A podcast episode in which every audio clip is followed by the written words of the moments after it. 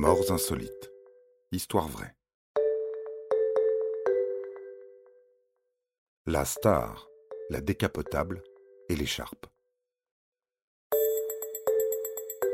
Que pourrait-il arriver de grave à une femme extrêmement célèbre qui part faire une promenade dans l'arrière-pays niçois à la fin de l'été?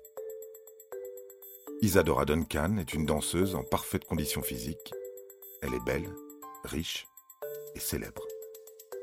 Les routes à cette époque, en 1927, sont très peu fréquentées.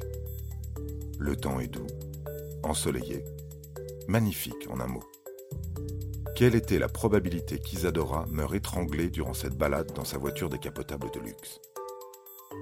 En théorie, ça ne peut pas arriver. Tout devrait bien se passer.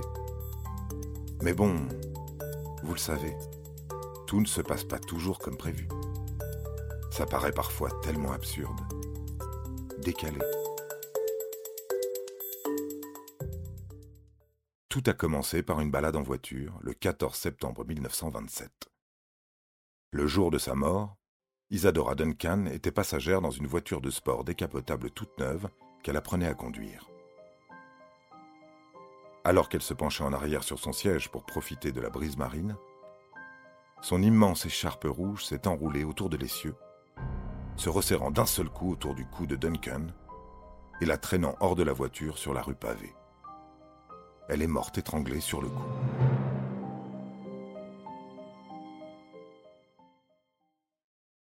Mais faisons un petit retour en arrière. Isadora Duncan est née en 1877 à San Francisco et elle déménage en Europe pour devenir danseuse. Elle a toujours aimé danser. À l'adolescence, elle travaille comme professeure de danse à l'école de musique de sa mère.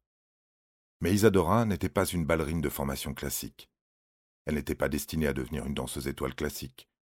Au contraire, elle avait l'esprit bohème.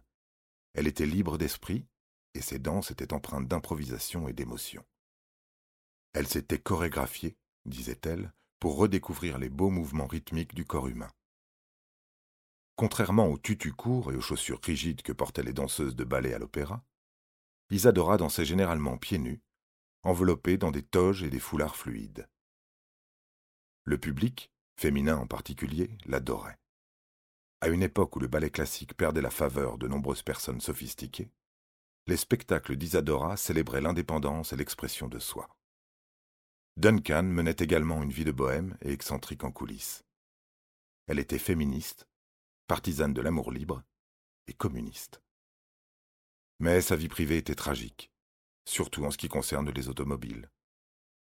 En effet, à Paris, en 1913, ces deux jeunes enfants se sont noyés lorsque la voiture dans laquelle ils se trouvaient plonge depuis un pont dans la Seine. Et Isadora elle-même est gravement blessée dans des accidents de voiture en 1913 et 1924. L'accident de 1927 avec son écharpe lui a été fatal. Voilà, voilà. Vous savez tout sur la fin tragique d'Isadora Duncan.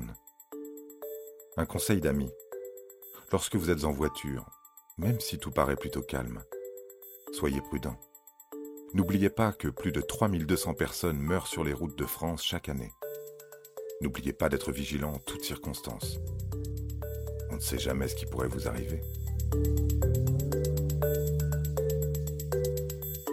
Vous avez aimé cet épisode? N'hésitez pas à le commenter, à le partager et à le noter. À bientôt pour de nouvelles histoires. Studio Minuit, créateur de podcasts addictifs.